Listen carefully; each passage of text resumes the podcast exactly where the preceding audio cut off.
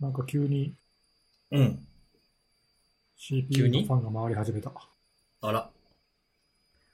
あれじゃないですか。仮想通貨マイニングされてるんじゃないですか。そうかも。裏で暗号化始まってないですか？大丈夫ですか？ああ大丈、夫。セブンジップになってるかもしれないです。ああ、これ Audacity がだいぶ負荷高いんだな。あらら。続け、そのまま続けて大丈夫そうですか？ファンの音は後で消すんでおー。大丈夫っていうか、まあどどうしようもないというかね、これは、だって録音してる Audacity 自身が負荷が負荷が高いからさ。そうですよね。どうしようもないですもさんね。ん、ネギさん、それはもう、解決策は一個しかないです。なんですか？あの、最近、あの、iMac ってやつ、話に出たんですよ。M1 っすか ?M1 チップっすか、はい。もうそれしかないんじゃないかと。そうだね。いやー、ぼちぼちちょっとね、非力には感じてたんだよね、こいつね。来たじゃないですか。買い替え時じゃないですか？そうですよ、もう。だから思っ次だからた時が。い M2、M2 チップでさ、や、もうそんな M2 なんて言ったらもう次 M3 とか気になりますから。はいい。やいや、今さ、ほら、16インチ出てないじゃん。でも、はい持ち運ばないから、16インチの MacBook Pro 出たら、買おうかなと思って次。だから、秋ぐらいに出そうじゃん。どうかな？でもな今やっ。てるやつって13インチしかないからさ、M1 チップは。いや、もう、クラムシェルにして、あれですよ、でかいディスプレイでやるっていうのが、まあ今の、あ、それはね、あの、仕事用のやつはそっちでそう、そうしてるんだよ。ほうほうほうほだから自宅用のやつ、今使ってるのは自宅用のやつなんだけど、自宅用のやつは、えー、とちょうど買い替えもう5年経ってるんで買い替え時なんだけど、つなぎでとりあえず買っといたらいいんじゃない。なんか、なんか、ポッドキャストの収録の時っていつも誰かが何かを買わせようとしてる感じつじゃないですか。なぎの意味がわからねえんだけど。つなぎですよ。はい。つなぎで M2 出るま20万、の30万するもん買わされるのが、あの、ちゃんと下取りってできるんで、アップルどこまでストアで。あ、なるほどね。はい。まあでも本当にね、ぼ僕みたいにほら iPad mini のね、ボタンなくなったやつとかって言ってたりとかすると、どんどんどんどんずれて、今年の末ぐらいになるかもとか、後半になるかもとかっていうのがあるから、やっぱりね、思った時が買い替え時なんだと思いますよ。はい。確かにね。まあでもミニ出そうじゃん。今年でしょもうすぐで。もう、まあ半年も経たないけど出るよ。本当に？出る出る。うん、間違いなない出る。んかもうさ、だからだ、ここに誰一人そのなんかアップル関係のリーカーの人とかもおれへんのに出るとか言い切んのやばくない？なんかもう適当なことばっかり言って、人に、人に金使わそうとばっかりする3人みたいな。ええ本当にもうね、始まってます。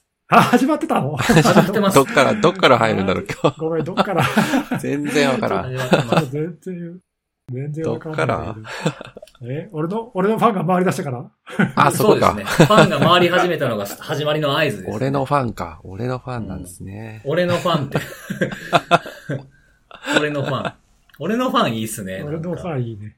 俺のイイタリアンみたいな感じでいいい。や、よくわかんない。いやいや、どうですか？あの、ゴールデンウィークどうでしたか？ゴールデンウィーク、いたって普通でしたね。ステイホームゴールデンウィークでしたね。ステイホーム。あーあ確かに僕もなんか毎日の、あの、よ夜中の散歩ぐらいでしたかね。なんか外出るって。うん。ゴールデンウィークって言っても日本だけじゃん。そう確かにそうですよね。あのうんね、海外は普通に平常運転だからさ、別に、ね、セキュリティとか事件とかニュースも普通にやってるし、そうそうそうそあなんかいつもと変わらず情報を集めて、あんまり変わんなかったな、やってること。う。そうなんですよね。なんかもう、ゴールデンウィークとか言いながらも、僕もブログ書いたりとか、お、お、いつも通りのランサムチェックしたりとか。てか、ブログ見た？更新したやつ。何書いた？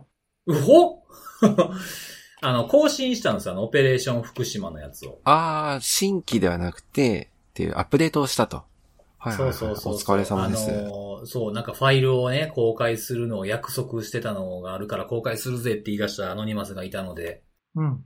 公開されたファイルをダウンロードして、それが全部公開情報かどうかを調べていく簡単なお仕事みたいなやつですまあ、よくあるやつですね。あよ。の、うん。前に公開されてるやつをもう一回、なんかね、出すみたいなそうそうそう。まあ結局なんか調べたらどっかのなんか学術的なやつからどどこか出てるドキュメントとかっていうので、結局全部公開情報だったってやつでしたね。ああ、なるほど。うん、まあでもこれちゃんとね、公開情報っぽいなと思ってもやっぱ確認しななっていうのもありますからね。一応確認したっていう。これ、あの、公開以外の攻撃はまだ続いてるんですか？ちょっとついでに聞いちゃうけど。うーん、なんかあの、公開してない情報まだ持ってる的なことはなんかこう、聞きましたけどね。おー DDoS は？ドスは全然ですね。ああ、全然。うん。あ、で全然っていうかその、言言ってないって感じですよね、あんまり。あの、いわゆる単語ダウンツイートとかはしてないと。そうそうそう。いくつかね、あの、この、あれの、前回、前々回ぐらいの間ぐらいに、いくつかやった的なやつはあったんですけど、まあ関係なさそうなところとかリストにないやつとかっていうのもあったりはしたんですけど、まあそんなにこう、ゴールデンウィーク中は大きな動きは、そのファイルの公開以外はなかったかなって感じでしたけどね。お疲れ様でした。うん、そうそうそう。もうそれ以外はもう僕大体ゲームですね。おーなんだっけ？あおーの、プレステプレス 5? テ5買ったって言ってましたもんね。そうそう、あの、ゴースト・オブ・ツシマやってたんですけども、あの、クリアしました。したんだ。前、前回だっけ？前々回だっけ？あの、スパイダーマンほど簡単には終わんないから、うん、言ってた言ってた。あゆっくりやりそうとか言ってないかやったっけ？でも、スパイダーマンは5日で終わったんで、ゴースト・オブ・ツシマは？は、えっ、と、2週間。早いな。あれ、大体そんなもんなの そんなもんなんですね。で、今日、今日からバイオハザード8やってます。すごいね。切れ目なく続いていくわけだ。新しいのに。そうそうですね。そうなんですよまあほら、あの、5が出てからね、あの、入手するまで結構、ね、11月から間があったから、その間にやりたくてもやらなかったゲームっていうのがあるから、まあ、いい感じに続けてやれるかなって感じですけどね。ああ、なんか言ってたもんね。これ終わったらこれみたいな。どうですか？プレステ5はいいですか？いやー、いいっすね。なんかもう何がいいって、電、ゲームの電源入れたらちゃんとテレビも電源入ってっていうのが嬉しいですね。連動して。そうそうそうそうそう。まあスイッチもそうなんですけど、おほなんかちょ、ちょっとしたこう便利さみたいなところがあったりとかして、やっぱグラフィックがやっぱいいですね。う。えー、うん。まあこれからなんかやりたいゲームいろいろ出る、見てるみたいなんで、変えてよかったなって感じですね。ほということでね、えーお便りが来ておるんですけれども、う。ゴールデンウィーク中のお便りありがとうございます。そうそうそう。あのー前回、あ、結構ね、ゴールデンウィーク中にもかかわらず公開嬉しいみたいな声がいくつかありました。ああ、そっかそっか。前回、あれか、うん休み中に公開したっけ？そうですね。そうそうそうそう確かに。そうゴールデンウィーク入ってからの、えっ、と、月曜日に公開してますからね。そうだね。うん。うん、そうそうそう。そんな感じのやつで、あのー前回のお便りからの話で、広角機動隊の話があったじゃないですか。あ、したしたしたした。はいした。うん。そうそう。それでなんかこう何でこうセキュリティに興味を持ち始めたかとか、なんかおすすめのやつとか、自分が見たことあるやつみたいな感じで、あったらよかったら教えてくださいみたいなことを言ったやつのレスポンスがいくつかあって、おうん。まず作品で言うとね、えっと、ブラッディマンデーもやっぱりありましたね。あ前回の話題にも出ましたけど。。うん。で、あとはね、王様たちのバイキングあー王道、王道感ありますね、それは。かな？うん、そうそう。で、あ、これ、これは漫画、コミックですよね。はい。うん。で、あと、えー、これは結構古めですね。このウォーゲーム。で、あとは、これも僕、あの、昔見見ましたね。スニーカーズ。うん。で、あと、ザ・インターネット。ほう。なんかだいうぶん。古いのが続くね。そう、ザ・インターネットって僕高校生とかですね。これね、確か見に、映画館見に行ったもんな。うん。で、あとはね、あの、これはなんか気になってるってやつなんですけどね、僕もノーノーマークですけど、ルパン三世パート5がなんか、ハッキングがなんか関係あんのか、そういう描写があるのかわからないですけど。そうなの？ルパン三世ってシリーズいっぱいあるから、どれかわかんないけど。ねそうですね。映画い、映画もいっぱいありますもんね、すごく。ね。うんう。ん。あの、声優さんが変わってからもね、ありますからね。はいはい。うん。で、あとはあの、目覚ましテレビで、あの、CTF のなんか、取材をしているところかなんかを見て、興味を持ちましたって方もいらっしゃいました。ほう。ああまあまあ結構あれだね、その学生の時とかに CTF とかそういうイベントに参加して、そこがきっかけっていう人も、まあ、いるかもしれそないね。うそうそうそう。そうです、そうです。そんなね、感じで。あと、ゴールデンウィークを匂わせるやつで言うと、セキュリティのあれ、今週は来ないなと思ってたら、今日金曜日じゃないですかって、もう曜日感覚ボロボロなってますよね、これ。だいぶずれましたね。だいぶずれてますよね。僕ら、公開してるのも金曜やし、あ、金曜じゃない、月曜やしさ。気をつけた方がいいかもしれないですね。うん、で、あとね、あの、インザワイルドっていう言葉をね、知りませんでしたっていう方がおーいらっしゃいまして、確かにね。確かに。まあこのポッドキャストだともうもはや説明しないで使ってるけどね。うん、そうですね。まあでも、うん。うんゼロデイとかね。そうそうそうそう。まあゼロデーは結構あれやけど、セミナーとかだと in the wild って僕はあんま言わへんかな。ああまあそこまであの、定着している言葉でもないかもね。うん。でも、うんあの、 in the wild はなんかこう、すいません、知らなかったですみたいなコメントありましたけどね、これ全然恥ずかしくないですよ。僕もね、は最初の頃、 in the wild って聞いた瞬間、あの、僕、 B'z しか思い浮かべなかったですからね。懐かしいね、 in the wild。うん。 IN THE、IN THE LIFE っていうアルバムに入ってる WILD LIFE の歌詞の中に、 in the wild life っていう歌詞が出てくるんですよ。俺歌えるよ、それ。それぐらい、あ僕も歌える。懐かしいです。あの、 ALONE が入ってるアルバムかなんかでしたよね、こあれね。そうだね。うん。うんいいね。そうそうそう。だからまあまあでもね、あの、よくね、あの、ゼロデイ exploit、in the wild 的な用語は、まあ、しょっちゅう出てくるからね。なんちゃらマルウェアインザワイルドとかね。はい。うん。まあ、なんで、あの、あんまり意識せずに結構使っちゃうことがあるんですけど。そうそうそう。はいまあでも、まあこういう言葉もね、あの、誰もがわかるかどうかっていうのはちょっと意識しし直さなあかんなって思うとともに、このポッドキャストでなんか新しい言葉も学んでいただければ嬉しいなと思いました。そうですね。なんかさ、言われて思い出したけど、前にあの、このポッドキャストの前にやってた動画編動画のポッドキャスト。はいはいはいはい動画のポッドキャストって言わないか。うん。ようわからないですけど。はい動画の YouTube でやってたやつさ、うん。あれでなんか用語解説シリーズとかってちょっとやったよね。やってた。なんか思い出しちゃった。 in the wild をやってなかったっけななんか exploit とかはややった気がするんだけど。うんうんうんうんうん。 exploit と PoC って何が違うっていうのとか話しました。やったやった。うん。なんかやったよね。 proof of concept と何が違うねんみたいなね。そうそうそうそうそう。やりましたね。やりましたね。確かにそういう用語とかね、いろいろ、うん。あの、説明がなかったらそれきっかけで多分調べてくれたんだろうね。なんか、うん。前回使ったっけインザワイルドって言葉ね、多分使った気がするんで、いや、使ったのかなうん。で、あと最後のお便りなんですけれども、えっと、僕も毎日散歩をしています。えーこのポッドキャストを聞ける日日は、長さが1時間ちょいで、散歩時間と同じでちょうどいいと。おううん、で、こで、あの、最後ね、コロナ禍が終わっても週1キープをお願いしたいですと。なるほど。うん。まあ、でも心配しなくてもコロナ禍まだ当分終わんないでしょ、これ。そうですそう、そうね。ですね。うん。まあ、少なくともあと半年は終わらないよね。うなんか終わったって感じが来るのかっていう心配がありますよね。確かに。本当終わりっていうのがなんか人によって全然もう変わってきちゃう確かにら確かにね、ワクチン全員打ったらなのかっていうのもそうでもないやろし、なんかインフルエンザみたいになっていくのかなっていうような感じもしますしね。なんかね、来年分のワクチンももう確保してるとか言ってるし、そうそうそうそう。まあこれからなんか毎年打つんだろうな、きっと。そうなんでしょうね。まあそうなんかな。まあそうなるのかもしれないですね。多分ね。まあ、だからとりあえず、一回はみんな全員打って、もう大丈夫、マスクなくても平気みたいな、な、なるぐらいまでが一応、なんか、一区切りなのかな。そうですね。一年ぐらいかかるんじゃないの？まだ。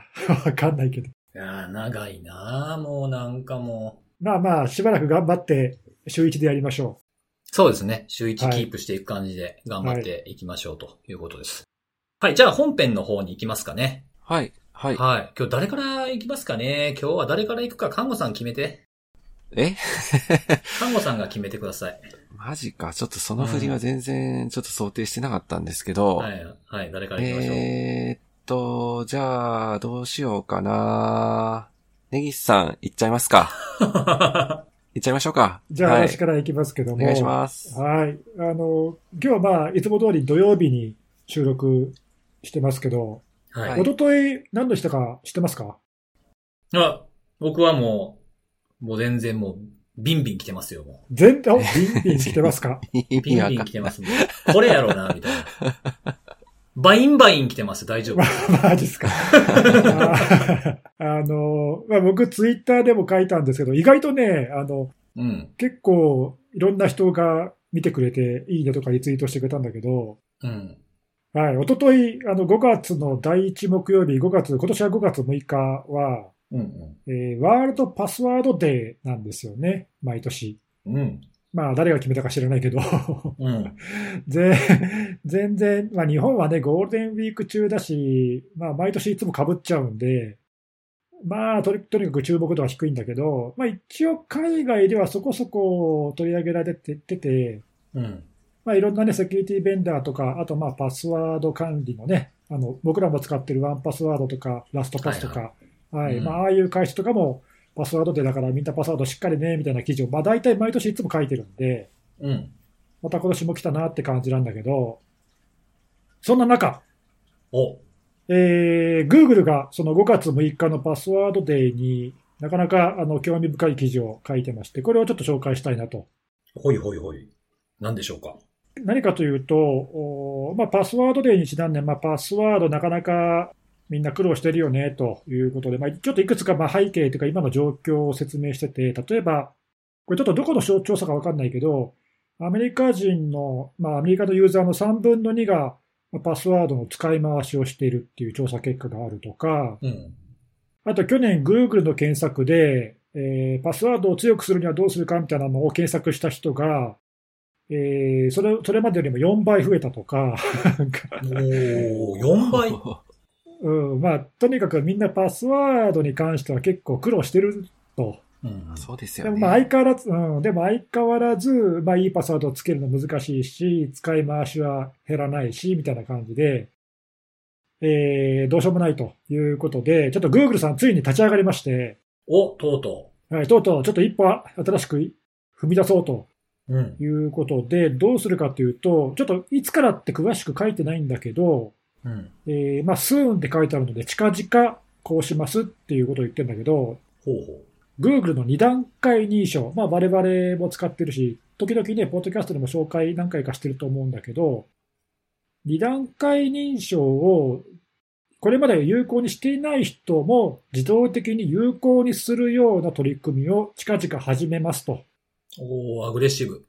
はい。ということを言っていて、まあ、二段階認証ってね、あの、まあ、ちょっと例えば金融系とか、あと、ちょっと特定の、特定なとか、ちょっと特殊なサービスでは必須とかいうところあるけど、二要素認証、二段階認証ね、ちょっとまあここではまとめて取り扱っちゃうけど、そうでない普通のサービスでは、たとえ Google といえども、これまで強制はしてこなかったんだけど、うん。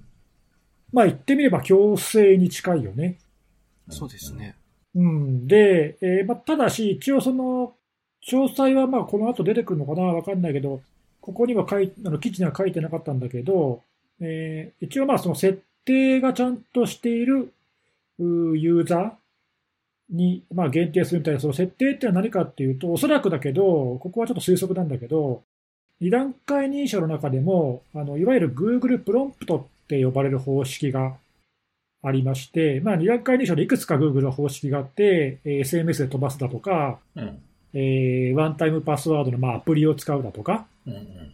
はい、なんかいくつかあある中で、えー Google プロンプトっていう方式があって、まあ、これは一応 Google 推奨しているんだけど、うん。これは何かというと、例えば iPhone とか Android とかのスマートフォンで、えー Google の検索アプリとか Gmail アプリとか、うん。あーまあ、Google のおそういう純正のアプリですでにアカウントでログインしている場合に、その状態で、例えば PC からログインしようとすると、パスワード入力した後に、そのスマートフォンのすでにログイン済みのアカウントの方にアプリが通知を出してきて。今はどこそこであなたのアカウントでログインしようとしている人がいますけど、これ許可しますかっていう通知が出ると。これを Google プロンプトって呼んでいるんだけど、でそこで Yes ってのを押すと、スマートフォン側で Yes って押すと、うん。その PC 側の方でログインができるようになりますと。まあこういう仕組みだよね。で、これをどうも自動的に有効にすると言っているように読めるので、だからおそらく、その、もうすでにスマートフォン持っていて、Android とか iOS とかで、もう Google のアカウントにログイン済みっていう状態、まあこれ Google 側は把握できるんで、うん。うん。そういう状態になっているユーザーで、なおかつ、まだ二段階認証を使っていないユーザーを対象に、今、近々、いつからかわかんないけど、えーどっかのタイミングで自動的に二段階認証を使えと。どうなるのかな、うんこれ。知らない間で勝手に有効になるのかな？それとも、使い、使いましょうっていう案内が出るのかな？わかんないけど、ああ、そうですね。オートマティカリーって言ってるから勝手に有効になっちゃうんだろうかな？うん。なんか、ずっと使ってなかったもログイン久しぶりにしたりとかした瞬間にオンにされるとかなんですかね。わかんないけどね、ちょっとそこがよくわかんないんだけど、うん。まあ、詳しくはわからないけど、おまあ、そこに一歩踏み出しましたと、うんいうことで、これはね、あのまあ、Google っていうね、あのビッグプレイヤーがやるっていうのも意味があるし、おそらくこういうそのオプションで二段階認証をユーザー側が自発的に有効にするっていうのが、これまでのスタンダードだったんだけど、うん。事業者側ががまあ勝手にというか、自動的に有効にするっていうアプローチは、おそらく今までなかったんじゃないかと思うんで、うんまあ、もしかしたらそういう意味でも、まあ、大きな転換点になるかもしれない。うん。うん。なんかいろいろ各社がね、うん、そうそう、他の事業者も、お Google がやるなら、うちでもやろうかなとかね。うん、だってこれ、その、ユーザー側がちょっと手間が若干増えるけども、うん。その不正アクセスに対応するコストとか手間考えたら、もう事業者側は圧倒的にコスト高かかかってるから、うん。その対応をね、考えると、まあ自動的にやってユーザーは安全になるし、うん。まあメリットは大きいよね。なんかでも、あれですよね。なんか慣れてない状態で、こう今まで避け続けてきた人も強制みたいになってしまうと、なんか締め出されてどうしようもないですっていう問い合わせも増えそうな気もしますけどね。ね、そのあたりどうするかだよね。うん。あと、まあその強制した後、例えばオプトアウトじゃないけど、いやいや、やっぱり無効にしたいってうん。した人もまた強制されちゃうのかとかね、よくわかんないけど。いつまでもそのね、強制オンで自発的にオフみたいなのをさ、繰り返すのかとかよくわからないけど、うんまあその辺はちょっとどうもはっきりしないんだけど、うんうん、まあなんかね、批判覚悟でっていうか、あの、うんいろいろ言われそうなところはあるけど、おここまで踏み込んだんだなっていうのは、まあちょっと一応、あの、Google のアプローチとしては、まあ僕は評価したいなと。そうですね。安全側に倒れてるわけですしね。まあほっといてもこれ以上そのさ、使ってくれる、使ってくれるってその二段階認証とかを自主的に使ってくれるユーザーがあんまり増えないんだとすると、うん。まあなんかね、強制にでもしない限り、ちょっと、状況変わんないですもんねう。ん、ということなんだろうね。そういう危機感だと思うけどね。うんいや、まあちょっとこれは気になりますね、今後の動きも。うん。なので、まあこれをね、聞いてる人は、まあ当然もう使っていると思いますけど、うん。まだ使ってないっていう人は、あの、Google に勝手に有効にされる前に自分でやりましょ そうですね。で、あとはなんかそれでなんかこんなんなってんねんけどっていうふうに困ってる人が周りにいたら教えてあげてほしいなと思いますね。う。そうだね。ううんん。あとこれ実際にどのタイミングでなるかわかんないんで、うん。あの、聞いてる人でさ、なんか、あ、俺の顔といつの間にかなったとかっていう人がいたら教えてほしいです。あ、そうですね。そうですね。うん僕自分で使ってるアカウント全部もう有効になってるんで、今更無効にしたくない気づかない、気づかない、気づかないでしょうね、僕らは気づね。かないんで、そうそう、なんか、あの、はい。もしそういうの気づいたっていう人がいたら教えてください。ハッシュタグつけてツイートしていただければ。そうですね。あれ勢、うんあれ勢で。あれぜいで。なんかでもこの、この件を受けて、あの、フィッシングサイトがどういう対応してくるかっていうのをちょっと僕は気にしてますね。ああ、確かにね、そこは気になるところですよね。なんかこう、まあリアルタイムに貼り付いてそれも入力させるのかとかね、そういう作りが多分変わってくるのも出てくるかもしれないじゃないですか、この動きで。んそうね。これ、うんあの、今確かにいいポイントをついてるけど、フィッシングの場合がちょっと厄介で、うん。フィッシングでもこの Google プロンプトは必ずしも防げるとは言い難くて、うん。フィッシングでね、うっかりパスワードを入力しちゃって、その攻撃者がログインしようとしたとき、もうやっぱりプロンプトが飛ぶんだけど、そうですね。うん、そこでフィッシングサイトにログオンししたっていうことに気づかずに OK しちゃうと、ポチッと押しちゃうとね。裏でログインされちゃうんだよね。そうそうそうそう。うん、その辺がね、ちょっと厄介ですよ動ね。向が気になるなというところですね。そうですね。まあだからその辺があのセキュリティキーを使う仕組みとか他の仕組みに比べるとちょっと弱いというかね。うんうんうんうん。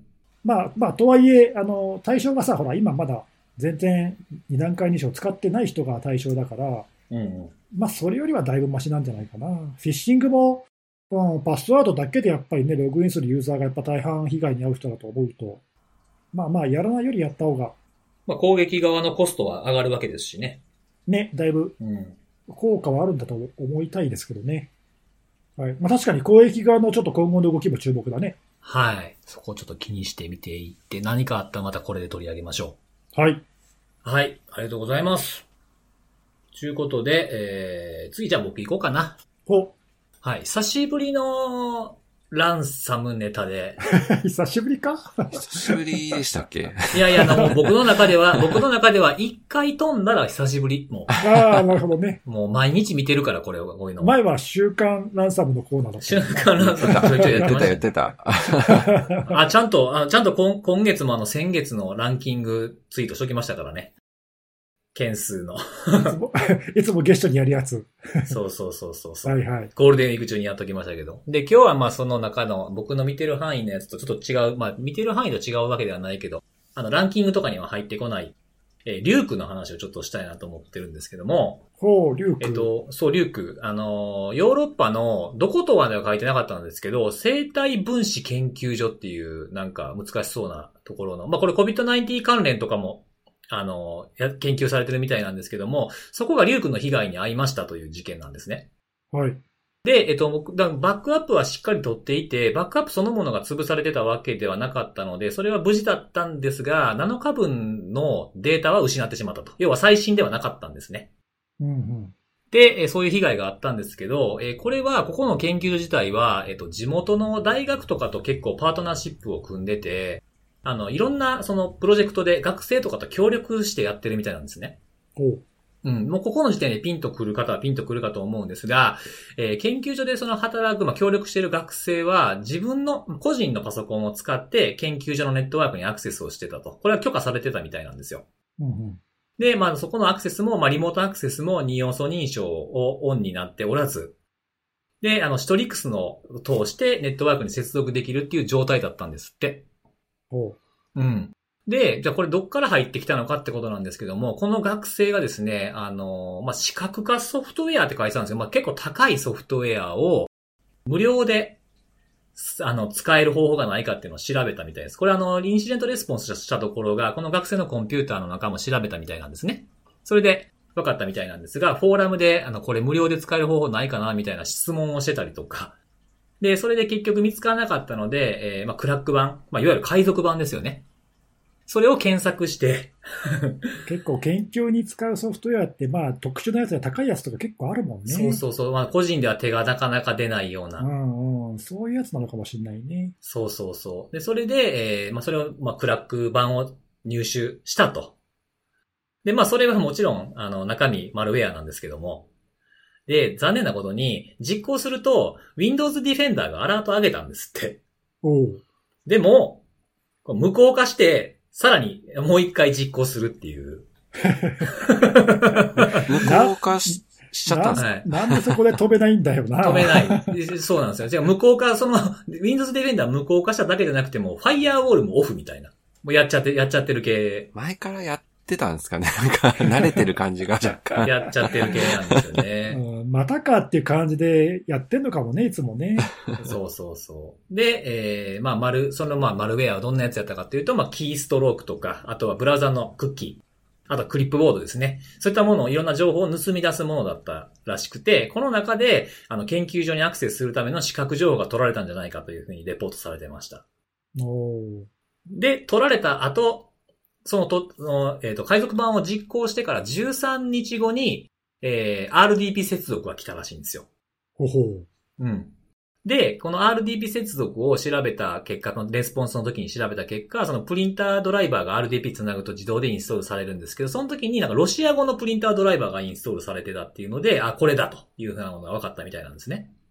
で、その13日後に RDP 接続が来て、すぐにことが起きたわけではなくて、その10日後にリュークに感染するという事例。へえ。そう。なので、まあ、海賊版実行してから RDP が来るまでは13日。そこから数えて、えーせつえっと、別の接続が来て、リュークに感染するまでが10日っていうところで、まあ、全部で23日ですかね。その RDP の、あの、ID パソ、クレデンシャルの情報が、はい。その、学生さんのパソコンから漏洩してたと。はい。ああ、なるほどね。さっきなんかシトリックスを使ってるって言ったから、あそっちからなんか入ったのかと思ったけど。ここね、あの、そどっちかっていうことが、そのレポートの中には書いてなかったんですけど、もしかすると RDP も、えっ、と、ストリックスも両方かもしれないですね。ああ、そうなんだ。あまあ、いずれにせよその辺の侵入経路の、うん。まあ、認証情報とかが、事前にその感染で盗まれてしまったと。そうです、そうです。ほうほうほで、まあこれあの、日にちが結構空いてるので、あの、まあこのポッドキャストでも何回か出てきてる言葉ですけど、あの、イニシャルアクセスブローカーが RDP 接続までなんじゃないかっていうところとか、う。なるほどねま。あ要はマルウェアを巻いた、その、まあクラック版と称してマルウェアを巻いた人えー RDP で繋いできた人、えーリュークをえー感染させた攻撃者。これは、まあ、あの、全部が同じか全部がバラバラか途中まで一緒かっていうのは、まあ、わからないですけども、まあ、そういう可能性もあるんじゃないかっていうことを、えー示唆していました。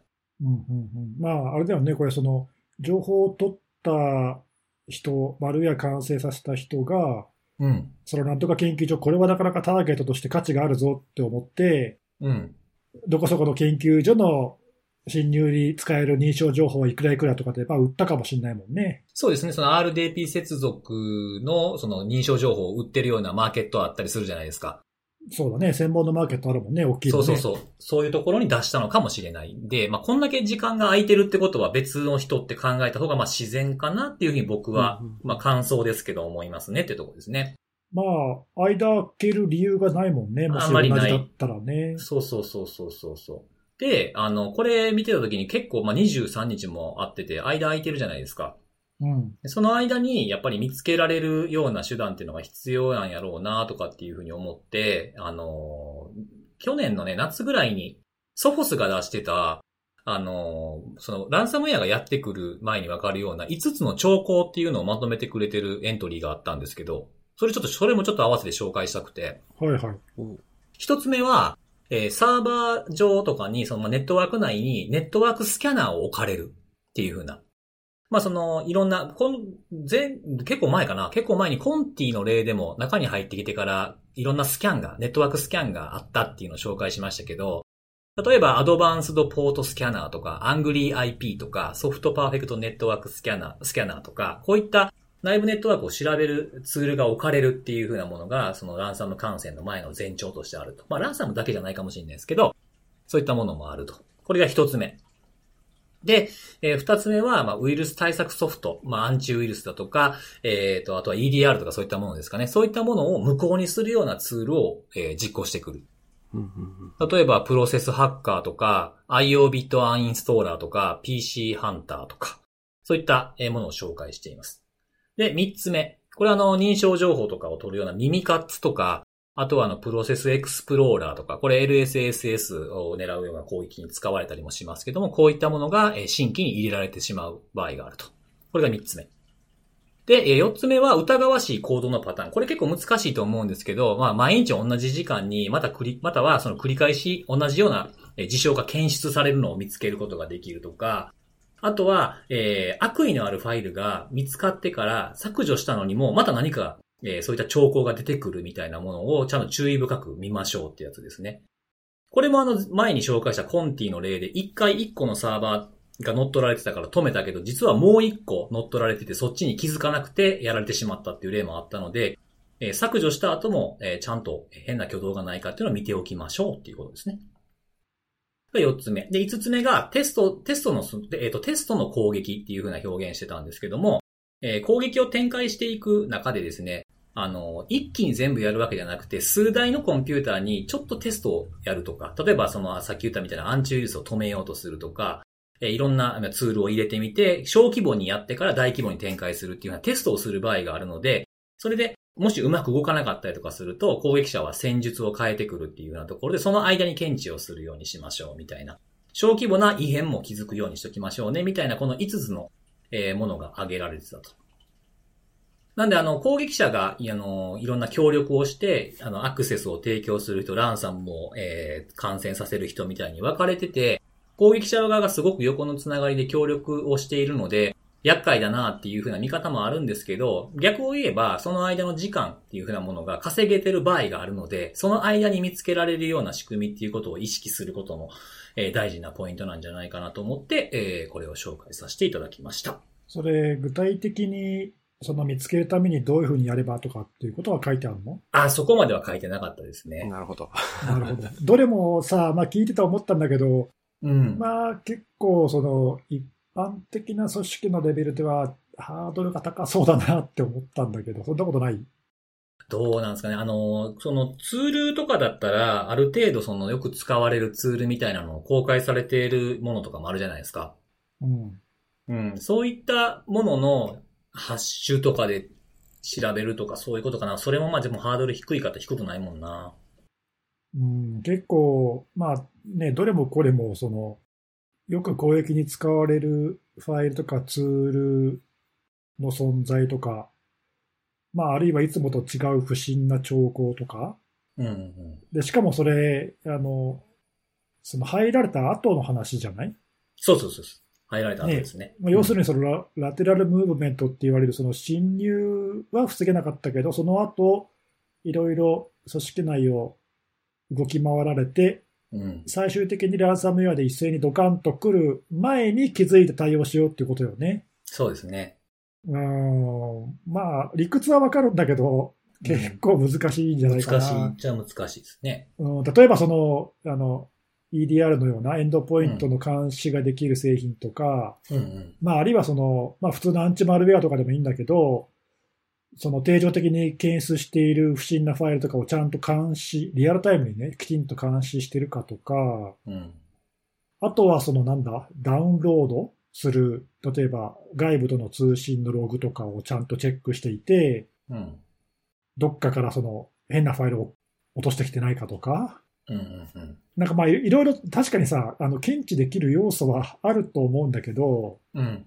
それみんなやってるかっていう話よね。そうですね。なんかこう、うん、なんかこれここで止められたらなっていうの全部なかなかできなくても一つできればなとは思ったりもするんですけど、なんか例えばその、ここでは紹介されてなかったけど、例えば R クローンっていうのを使って外にファイルを持ち出すケースって結構最近多くて、ああはいはい。それの、うん、それの、まあ、全部は無理にしても、えーそいつが対応している、まあ、外部のストレージとかは、えー自社で使ってないんだったらまず止めようとかね。ああ、なるほど、うん。例えば国内、まあ、ゼロとは言い切れないですけど、国内で、日本国内でヤンデックスのストレージ使ってるとこってあんまなさそうな気するんですよ。例えばね。そういったものを止めるとか、ロシアのサービスだしね。そうそうそうそうそう。うん、普通は使わないよね。そう、自分たちがなんかその、まあ、これ全部対応するのは相当難儀だとは思いますけど、なんか一つ取っかかり見つけて、ここは止めとこうかとか、ここでなんとか見つけようかとかっていう風なことができるポイントもゼロじゃないのかなっていう風には思いましたけどね。確かに。まあまあ、あれか、あの、なんか、闇雲に何かよくわかんないけど何かを探すっていうよりは、うん。見つけ出すべきものが明確になっている方が見つけやすいか。まあ、それはそうだよな。そ,、ねうんれはそうだけど、見つける手段がそもそもないっていう会社がほとんどだ。なんかほら、あの、例えばね、すごい泥臭い方法やけど、あの、すでにコンコンパイル済みの Windows のソフトウェアで、あの、オープンソースじゃないようなやつとかだったら、まあ、過去のバージョンから全部ハッシュ値で、あの、アクティブディレクトリで禁止リストに入れるとかっていうのも僕は一つありじゃないかなと思うんですよね。うんうんうんあの、昔ほら、ウィニーとか流行った時全部ハッシュ値取って止め、あの、組織内で使うやつがいるから止めるとかっていう組織とか僕なんか何何件か見たことあるんですけど、そういう泥臭い方法も、まあ、あんまりおすすめはしないですけど、あの、ソフトウェア買ってどうこうとか人がいないっていうんであれば、そういうこともやってみるのもいいんじゃないかなっていう、この攻撃者が使ってくるツールを知って次のアクションとしては、なしではないかなとは思ってますね。はい。はい。僕からは以上でございます。なかなかまあ、厳しい、厳しいけど、はい。そんな感じでございます。ランサムウェアのね、感染話っていうか、事例は、本当に事欠かないっていうかね。こそうですね。そうですね。この、このパターンあんまり想定してなかったな、僕。一つ経路として、やっぱりほら、リモートワークとかやから今、ね、いろんな PC を使わせちゃってる組織も多いやろうし、うん。まあ、この辺もだからあれだよね、その、最初にさっき辻さんが言ってた、その、侵入経路と入った後、そのランサムをか完成させようとするアクターが多分違うから、うん。いろんな組み合わせがあり得ちゃうよね。そうそうそうなんですよ。ね、侵入経路は本当なんだっていいわけだもんね。うん。とっかかりさえあればね。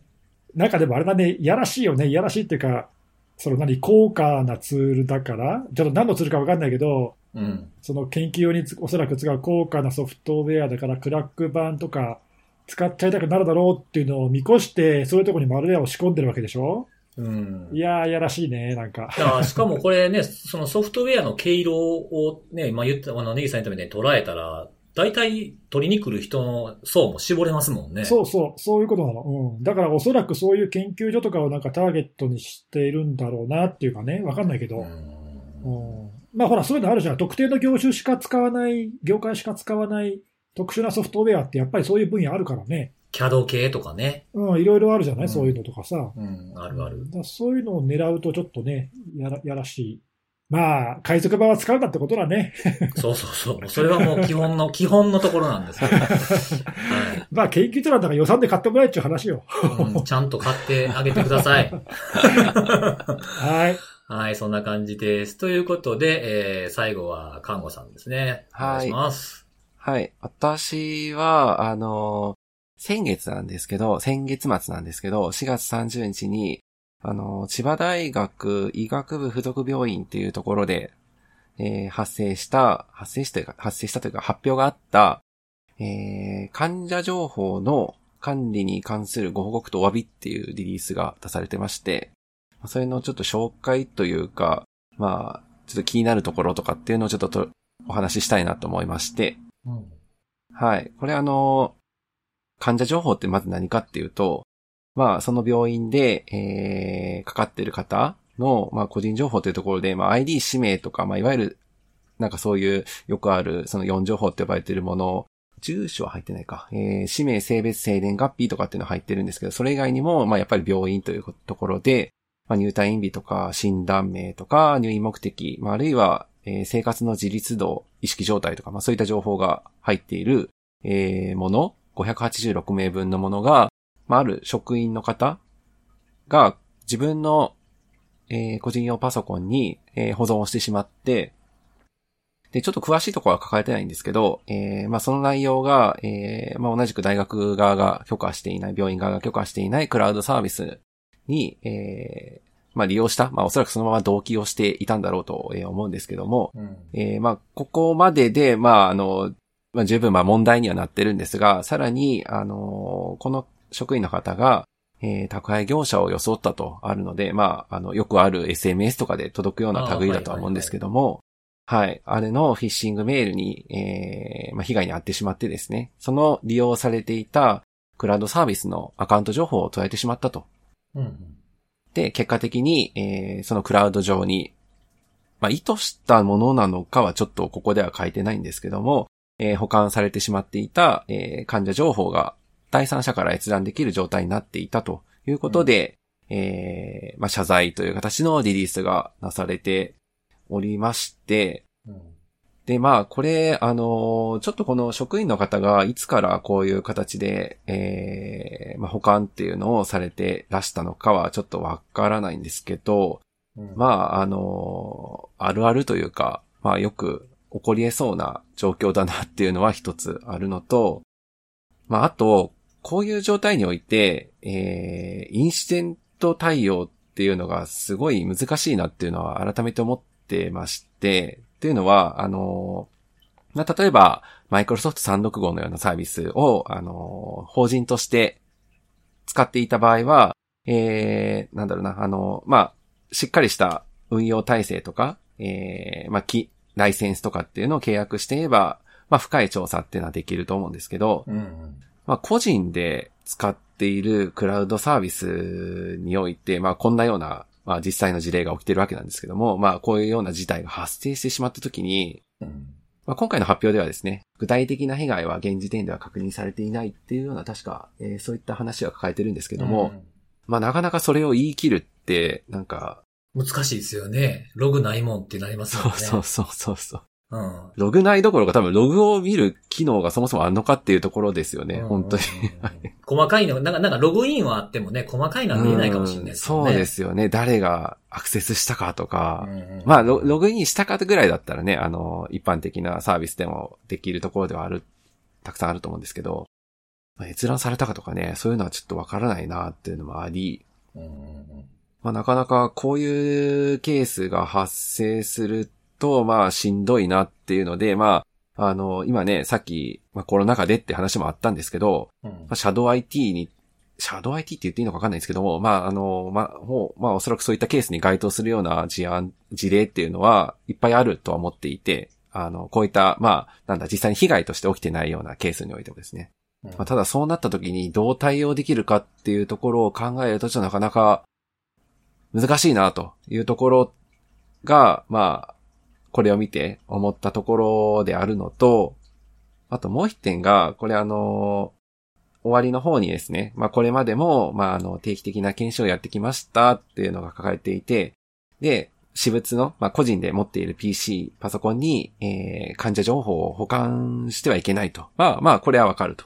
うん。で、やむを得ず保存する場合は、個人情報を匿名化することっていうのが、教育していましたって書いてあってですね。こ これ結構、いや、ちょっとこ、この、ちょっと端的な一文しか書かれ、書かれてないので、あの、もしかしたらもっと具体的なやり方とかは書かれてるかもしれないんですけども、うんまあなんか本当になんかこれだけパツッと書いてあるだけで、守ってねっていうような言い方だけだと、なんだ、自分は匿名化していたつもりだったんですけど、みたいな、なんかそんな話もああり、これってなかなか、なんだ、えー、難しい、難しいというか、うん。こういうルールのやり方ってありなの？みたいなのはちょっと気にはなったところではあって、まああのちょっとそこら辺細かく書きすぎると、まあいろいろあるというところもあって、まあ、なんだ、概略的に匿名化することみたいなのが、まあこのリリース上ではそういうふうにスパッと抱えてるだけなのだろうというふうに私は思いたいんですけど、まあなんか、ね、なんかその端的なそのルールとして自分で匿名化してね、みたいな話だけだと、なかなか守る側、このルールをちゃんと守る側からすると、え、どこまでやったらええのみたいな話で、なかなかしんどいなっていうのはこれ見て思ったんですよね。ああ、まあちゃんとパスワードかけることとかって言ってても守られてなかったですみたいなの例いっぱいありますしね。はいはいはいはい。なんか、や、やれとは言ってるけど、それが本当にやれてるかっていう監査みたいなものをしてなかったっていうのもあるでしょうしね。確かに。うん。あの、年金機構の例が確かそうだったじゃん。うん、そうそうそうそあ、そうですよね。う。はいそう。なんですよ。なんか、エクセルのファイルにパスワードをつけるとかつけないとか？そうそう。まあ、ほぼほぼかかってなかったっていうやつでしたよね、あれもね。そもそも保存しちゃダメとか？なんか、どっかで聞いたような話だなっていうね。なんかね、あの、プレイバックする感じですよね。そうそういや、ちょっと、これさ、もう本当どっから突っ込んでいいか分かんない。いや僕もそうなんかもそうそうあの、全部入りみたいな感じになってて。なんかいくつか言いたいことがあるんですよね。突っ全込みみどころがたいな感じ。多すぎるけどさ。はいなかなか、はい。これちょっとこれあの、素朴な疑問だけど、そもそもこれき気づいたきっかけは、どこで気づいたんだろうね、これ。それ書いてないよね。書いてないんですよ、書いてないですね。うんはい。これ、本人がそのフィッシングに引っかかった後すぐ、ま、やべっ分かったのかな？て分かったのかな？まあ、申告しないとわからないですよね、これは。これ多分本人が気づいて申告したんだよね。はい。まあ、そこは、むしろね、やっぱり、まあ、ほ、褒められるというか、まあ、あの、対応として適切なところだったと思うので、むしろ書いてほしいなと思ったんですけどね。あの、本当にそうなんであれば。はい。そうだよね。確かに確かに。その経緯はちょっと気になりますよね。そうそう。いや、なんかね、というのは、ちょ、ちょっとなんか、あの、違和感があるっていうのは、さっきの看護さんの話もちょっと通じるんだけど、まあ本人が仮にその、すぐ気づいて、まあちょっとフィッシング詐欺に引っかかったのはさ、ちょっと、しょぼいけど、まあしょぼいとはいえ、まあ結構な人が引っかかるから、うん。はい。まあしゃあないとして、うん。でもまあうっかりやべってすぐ気づいて、気づきましたと。で、まあなんかすぐ対応した、対応したんだろうな、多分な、パスワード変えるとかわかんないけど。はい。うん。で、その上で本人が多分申告ししないと多分これ大学側は気づけないよね、多分ね。そうですね。ううんん。だとすると、まあその、事前はともかく事後の対応はまあまあこの人頑張ってるような気がするんだけど、うん。はい。だとすると、そこまでその、なんていうの？いわゆるその意識の低い人っていうか、そういう感じもしないのよね。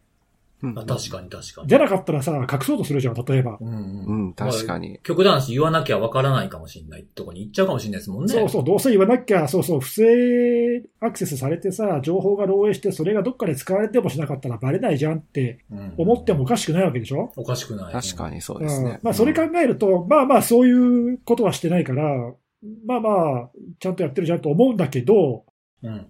あの、ちょっとね、推測の上に推測してるけど、だとすると、そういうような人が、なぜその、職場のルールに反して、匿名化していない情報を個人のパソコンに保存した上に、クラウドサービスで同期するなんていうことをしてしまったのかって、俺そっちが気になるんだよね。そうそこですよね確かにねそう、私もその、うですよねなんでこれやってたのかっていうところ知りたいんですよ。で、そこにはさ、その、大体その、シャトガイティの問題とかよくその辺になんかしね、集約されるけど、結局その職場のルールそのものに問題があったんじゃないかとか、うん。業務で必要なのに、IT がそれを支援していない仕組みになってたんじゃないかとか、うんうん。なんかちょっとそっちが気になるんだよ。だからやむを得ず、現場の人たちはやむを得ずルールに反することをしなければ仕事が回りませんとかさ、うんうんうん。なんかほら、年金の話もなんかそれに近かったんじゃない？なんか。はい。確かに確か そうですね。うん。ね、大体そういうところで事件って起きるから、いや、なんかちょっとそっちが気になるっていうか、なんかそこら辺がね、こう、オブラートで包まれてるっていうか、はい。に。なんかね、はいそうなはいはいはい。んですよね、こうこは。ん、はいや、俺絶対そこに何か問題があったんだと思うんだけどな。なんかその、本当これ憶測でしかないんですけど、その、さっきね、その一番最後の文章のところに、全職員に対して定期的に研修を実施してきて、やってきたけども、みたいなこと書いてるじゃないですか。はい。うん。だから、なんかここが、やっぱそのルールを作って、こうしなさいって言ったけど、現場に合ってないものを、ルールを作って、それで良しとしてたっていうところが、やっぱ穴になったんじゃないかなっていうところが、僕はちょっとこの文章から感じな、感じましたね。ネギさんと同じように。うんそうね。なんか職員に対する教育指導を強化しますって言って、それって防げんの？本当に。いやー、なんかね、もっと根深いところだと思うんですよね。なんかね、根っこの部分というかね。うんいや、あの、本当にね、今のが完全な憶測で、間違ってたらごめんなさいだけど、そう、ごめんなさいですけど。うん、いや、なんとなく単にこの職員一人の問題じゃない気が、なんとなくね、そのこれまでの他の事件とかの経験からすると、うん。なんかその組織的に根深い問題が他にあるんじゃないのかなっていう気がちょっ確かに。とするよね。うんうんうん。そうですね。うん、わからないけど、ちょっとその辺があまり書かれてないんですよね。そうだよね。なんか、まあ、それは書けないのか、書きたくないのか、わかんないけど、まあでもなんかそういうとこ変えないことにはまたね、2回3回同じことがそう起きる可能性ありますから根ね。深い問題だったら、この人だけじゃない可能性はありますからね、下手したら。あの、この人だけ、この人やり方が悪かったっていうか、本当の特殊な事例だったんなら、まあ、あの、致し方ないけど、うん。そうでないならね、そのあたりをちゃんとなんか検討して直してほしいよね。うん。だからね僕そこも気になったんですけど、なんかもう一個気になったとこがあって、と、あの、宅配業者を装ったフィッシングメールにより当該職員のクラウドサービス用 ID およびパスワードを盗み取られ、宅配業者のフィッシングメールにクラウドの IT パスワードを入れるんかっていう、使い回してたのかな？さあそこね、うん。そこはどう繋がってんだろうね。そうそう、ここのつながりがちょっと気にそうなったなっていうところですね。なんかちょっといろいろ考え、考えてしまいますね。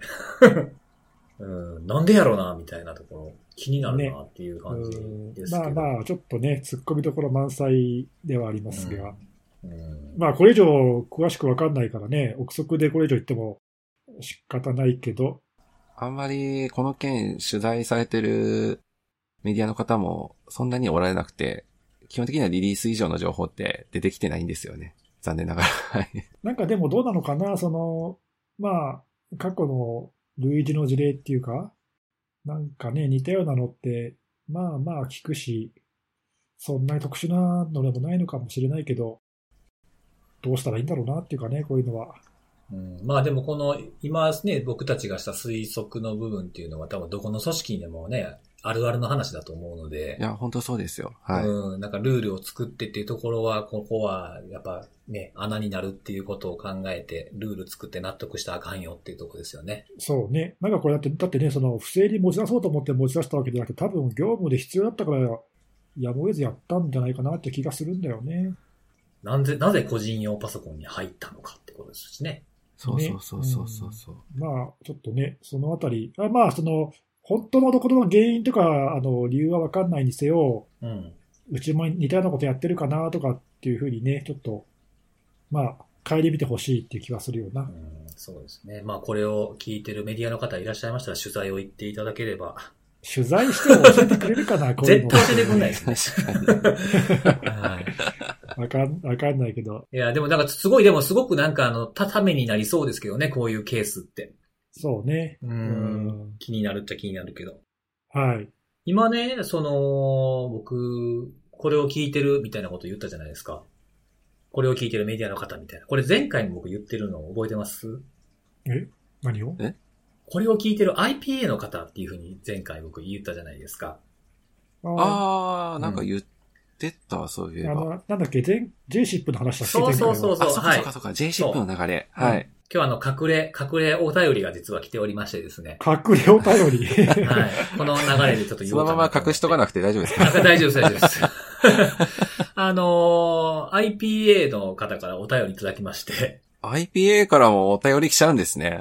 そう、あの、IPA の方が個人的にこの、えー、ポッドキャストを聞いてくださってたらしくてですね。ありがとうございます。はい。あの、J-SIP の話を取り上げていただいてありがとうございますというコメントだけいただきました。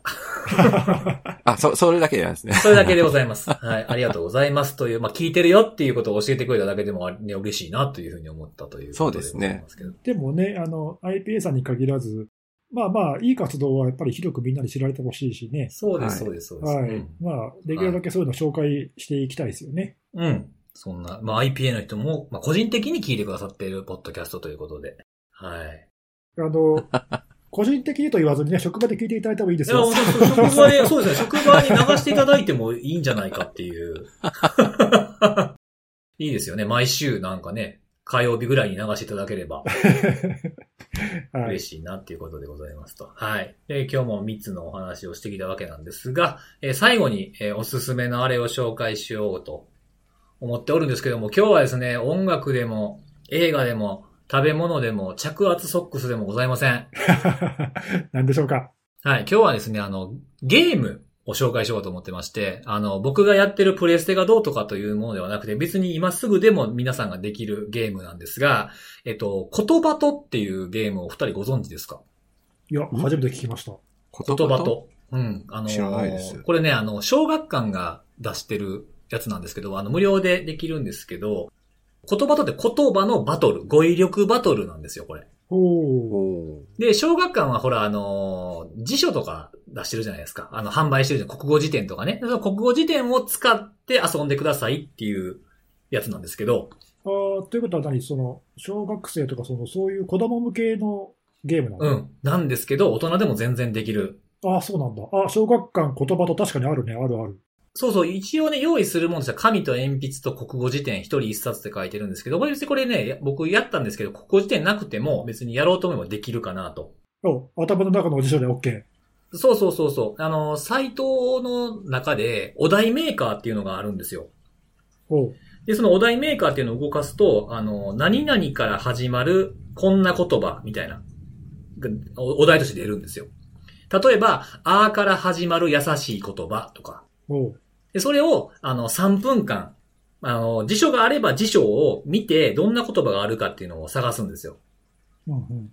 で、えーこの言葉で行こうっていうふうに思ったら、その参加者がお互いに、この言葉、この言葉っていうふうにやって、この言葉がなぜ優しいのかっていう、まあ、ディベートじゃないですけど、いろんな自分の意見の方が優しいよねっていうふうなことをバトルするんです。なるほど。で、で、最終的に、あの、この人のが一番良かったねっていうのを決めるゲーム。ああ、お題に最もこの人が合ってるっていうのを、そうそうそうそうあ全員で、あ、これはだからあれか、複数人で参加するゲームなんだ。そうですね。一人では、あの、ただの頭の体操しかないですね。練習みたいなことしかできない。あ、じゃあ友達とか何人か集まった時にみんなでやるゲームとしてどうですかっていうことなんだね。そうそう。あとはリモートでも、ズームとかでもいいと思いますし。おーなかなかいいね、これね。うん。そう。で、これで、その、まあ、僕はその手元に辞書がなかったので、その知人とちょっとやってみたんですけど、なかなか面白いですね。あの、思い浮かべた言葉でやる。で、その言葉を、自分の言葉を、こう、こっちの方がいいでしょっていう風なのをやって、例えば、やった、僕がやったやつだと、例から始まる硬いものっていうやつがお題で、例から始まる硬いもの。はい硬いものっていう風に出てきて、で、えー、相手は、レンガって言ったんですよ。おー硬そはい。う。僕は、歴史民族博物館って言ったんですよ。う。だ、だいぶ斜め上の感じだけど。そうそうそう。でもレンガはもう物理的に硬いと。でも歴史民族博物館ってもうなんかもう、そこにいる人もなんかこう真面目でピシッとしてそうなこう空空気感も硬い感じがするし、なんか一回建てたらそんな簡単にはなくならないじゃないですか。そういう意味でも存在自体もこう硬いなっていうことと、あとは相手がレンガって言ったので、レンガはもう絶対物理的にすごい硬いよって言うから、いやいや、レンガでできた歴史民族博物館があるかもしれへん。みたいな。ということで、もう包含したので僕の勝ちみたいな感じで。口実系じゃねえかよ。そうそうそう。例えばそういうのも面白いし、あとは、あの、ジャンル縛りもいいかなと思います。例えばね、あの、まあ、辞書なかったりとかすると、ネットの辞書とかでやればいいのかなと思ったんですけど、例えば僕たちだったら IT 用語辞典の eWords っていうサイトがあるので、言葉だけ決めると、1文字目だけ選んでその言葉をいっぱいリストで出てくるんですよ、単語が。おうおううん例えば、ラとかってやれば、ランサムウェアとかも出てきたりするんですよね。この範囲の中でお互いに言葉を決めて出てきたお題で無理やりディベートするっていうのも面白いかもしれないですね。なるほどね。うん、いろいろやり方があって結構頭使いますよ。なかなか意外と出てこないです。あの、IT とか縛らなくても。なんでこの言葉と知ったの？これはね、あの、僕たまたま見てたその芸、芸人、僕の好きな芸人さんの YouTube があるんですけど、そこであの紹介されてました。えー、うん。すごいなんかこう、硬いってさっきみたいに言ってもね、その雰囲気が硬いと物理的に硬いとかいろんな考え方があるし、辞書を見ていってこう探していくと、知らん言葉をに出会ったりするから、小学生とかやと。そういうのにもいいんじゃないかっていうんで、結構なんか、あんまりそんな言うほどで工夫すればお金もかかれへんし、面白い遊びやなって思いました。そうね。これ、お題さえ変えればいくらでもできるしさ、そうそうそそうのそ、まあその、ね、辞書を使うにせよ使わないにせよ、その語彙力とか、あとまあもっとその、もっと言えば発想力とかね、う。あ、確かにね。あとその。なんていうの、その、理屈、まあ、へりくつをこねるのはちょっとどうかと思うけど、うん。そのお題に合ってるかどうかっていう理屈をつけるさ、構成力っていうか、なんていうの、うんなんか論理的な力っていうか、うん。なんかそういう思考力もなんか鍛えられそうな気が若干するし、そうそうそう。ね、ルールも超明快、あ単純明快やしね。うん、シンプルでいて、意外といい頭の体操になりそうだね。うん。なので、なんかこういうのもいい、これいいなと思って。大人も楽しそうだけど、まあでも確かにこれやっぱ子供にやってほしい気はするな、なんかな。うんうんうんうん。まあでも大人も結構楽しめるんじゃないそうかなもね。うん。うんええ逆に大人が子供とやってもね、面白いかもしれないね。確かに確かに。うん。ごご家族でね、やるそうそう、と子供の発想力とかもあるでしょうしね。あ、そんな風に考えるのかとかっていう発見もあるかもしれないんで、まあ結構広がりのあるいいゲームやなと思ってちょっと今日紹介しました。はい。ありがとうございます。はい。という風な感じで、今日もいい感じで1時間ちょっとになったと思うので、えーまあ始まってましたが、どれぐらいのところからによるかによるんですけれども、確かに。どっからそれはまあ編。集のお楽しみということですね。はい。後で聞いて考はい、ということでえま。ますた。はい。はい。じゃあまた来週のお楽しみです。バイバイ。バイバーイ。